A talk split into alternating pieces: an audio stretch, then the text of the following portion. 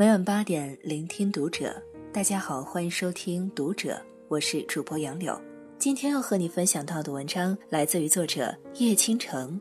越过山丘，也许无人等待。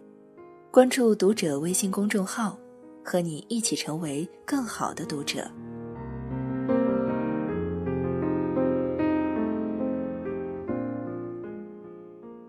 那一天，我是醒得很早。还是彻夜未眠，已经不记得了。反正一股脑儿爬起来之后，立刻去护士站测空腹血糖，这是最后一次了。然后回到床上坐等。今天餐车上没有我的份额，何止早饭，他们连昨天的晚饭也不给我。昨天下午和主治医生确定今天上午剖宫产后，我郁闷的回病房。正准备吃个苹果压惊，灌床医生进来了，严厉地说：“别吃了，你不知道明天要手术吗？”我张口结舌地说：“不是早上不吃就行吗？”他说：“要超过十二小时空腹，万一你排在早上第一位呢？你想灌肠吗？又要遭一道罪。”我放下苹果，无事可做，觉得空落落的，起身说。那我去洗个澡吧，也被医生制止了。万一洗感冒了呢？于是那个早晨，我蓬头垢面，饥肠辘辘，心神不宁的坐等，手里还有一张待做的 B 超单，是昨天医生开的。时间一格一格过去，我等得不耐烦，早早跑过去，看着人家开门，第一个给我做。我对 B 超结果早已经麻木了，只是所有坏消息都又重复了一遍，还多加了一个，脐带绕颈一周，这是否意味着剖宫势在必行？我谁也不想问，也罢，好歹是最后一次。再回产房，各种术前工作按部就班，吸氧、上胎心监护，护士来给我备皮、上导尿管，插好了导尿管，老觉得别扭，又胀。又难受，有便意，坐立不安，想去卫生间，当然会被阻止。这便意也不过是管子刺激带来的错觉吧？几时可以摘？生完就可以吗？不，剖宫之后二十四小时内，会是多么漫长的一昼夜呀！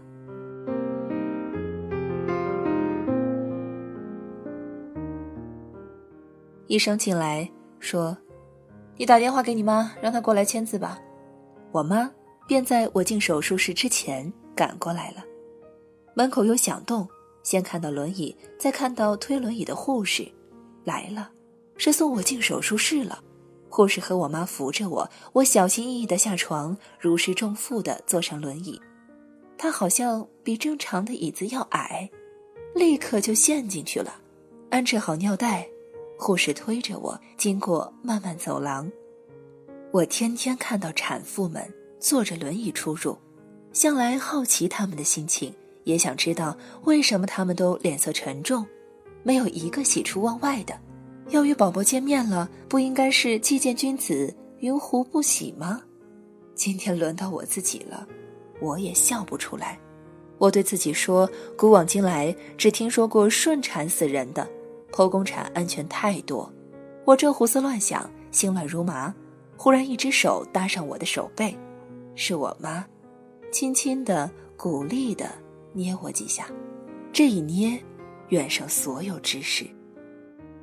手术室在九楼，家人止步，轮椅停下，我起身，一个人走进手术室，大门在我身后无声关闭。原来还有字要签，我没细看。大概是麻醉协议吧，我相信医生给我做的所有安排，毫不犹豫提笔，脱光衣物，周围空无一人，也没什么感觉。往前走有一个秤，我正准备视若无睹，身后大概是许多办公室里的一间，传出一个声音：“站上去，告诉我你的身高体重。”我吃力的弯腰，看清体重仪上的数字报出来。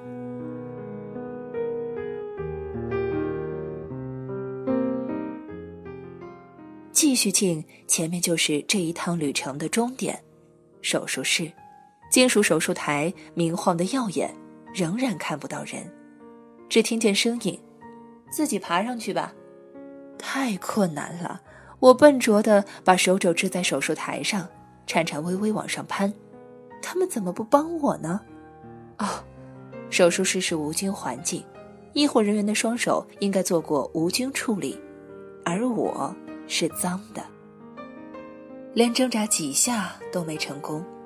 最后还是护士半拖半夜把我弄上去，我又在指示下吃力地侧过身去，突然腰间一酸，什么东西一抵我，我失声一叫，麻醉医生吓一跳，很疼吗？是位男士，还好，他呵斥我，那你叫什么？我还以为戳到你重要神经了，你也事先告诉我一声呀，干嘛突然袭击？恰好我是一个爱紧张的产妇，他捏捏我这里，动动我那里，疼吗？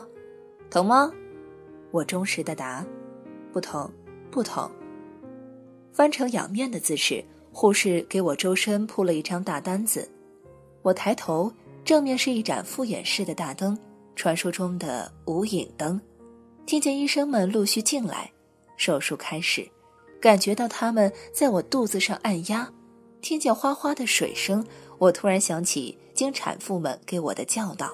我参观过他们肚子上的刀痕，有横有竖，竖的是很明显的刀疤，面目狰狞；横的浅很多。我赶紧提醒医生：“医生，请帮我横切。”又加一句：“他们说这样就不用拆线了。”静了片刻，医生打我：“好，我们考虑一下。”听得出他在忍笑，旁边不知是谁已经嗤笑出声来。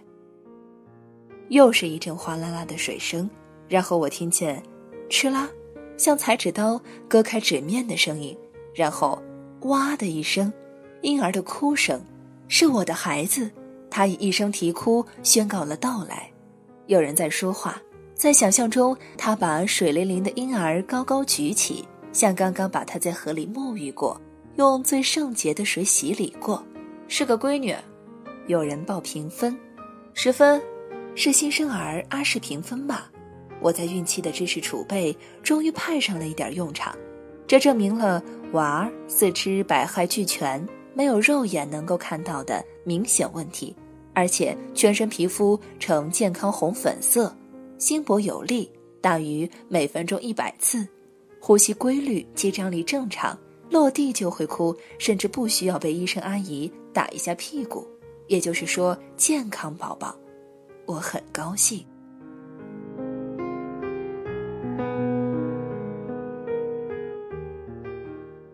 医生们还在我肚子上忙活，但我管不着他们了。我的耳朵追着脚步声，我知道那个不围让我的人在处理婴儿。我赶紧问医生。他多少斤？这是我最关心的事儿。作为 FGR 婴儿，成为低体重儿几乎是必然。医生答：“急什么？又不是在秤上出生的。”过一会儿报体重，两千五百三十克，不错。我大松一口气，太好了。他以三十克之多进入正常值范围。再次宣布，脐带过度缠绕合并扭转。这应该就是我 F G R 的主因了吧？轻松下来后，我开始听医生们的聊天。过了一会儿，他们中的一个说：“好，找到肌瘤了。原来他们在处理我的子宫肌瘤。”过了不知多久，我渐渐恶心想吐。麻醉师来到我身边：“你有什么感觉？”我说：“我有点恶心。”术前进食了吗？进了多久？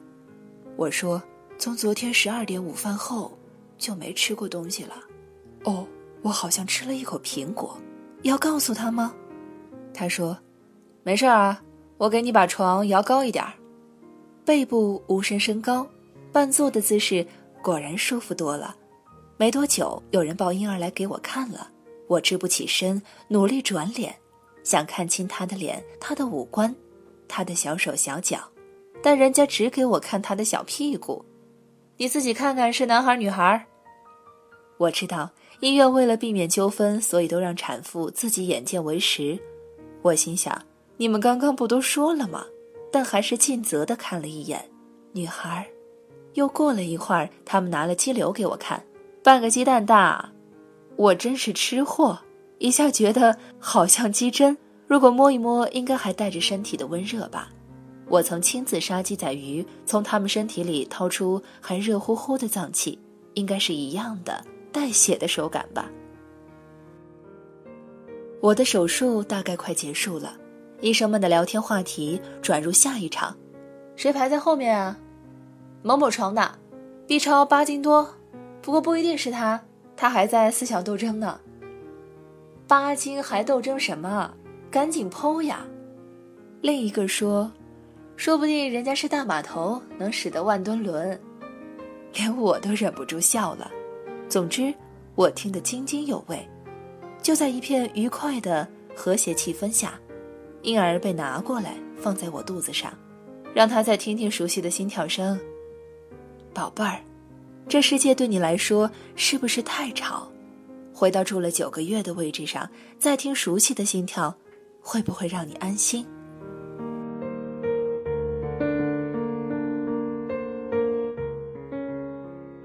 手术就此结束，我被挪到担架床上，被推出来。一开手术室大门，我妈和其他家人在迎接我。他们说我进去之后，他们无事可做。边去餐厅边吃饭，边等喇叭叫人。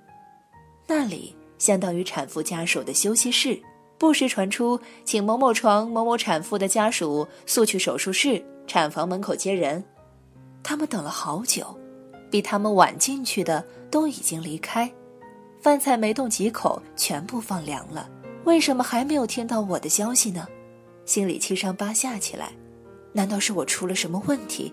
难道是孩子终于听到了我的名字，在产房门口看到了孩子红扑扑的小脸，他紧闭双眼，睡梦中还皱着眉头，像对人世间有很多的不满意，大概是嗔怪为什么不让我睡到自然醒呢？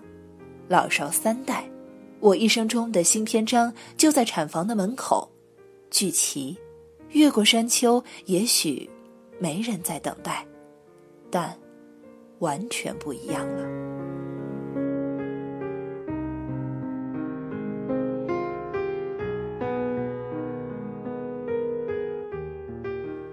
以上就是今天和你分享到的文章，我是主播杨柳，感谢收听读者，我们下期节目再见。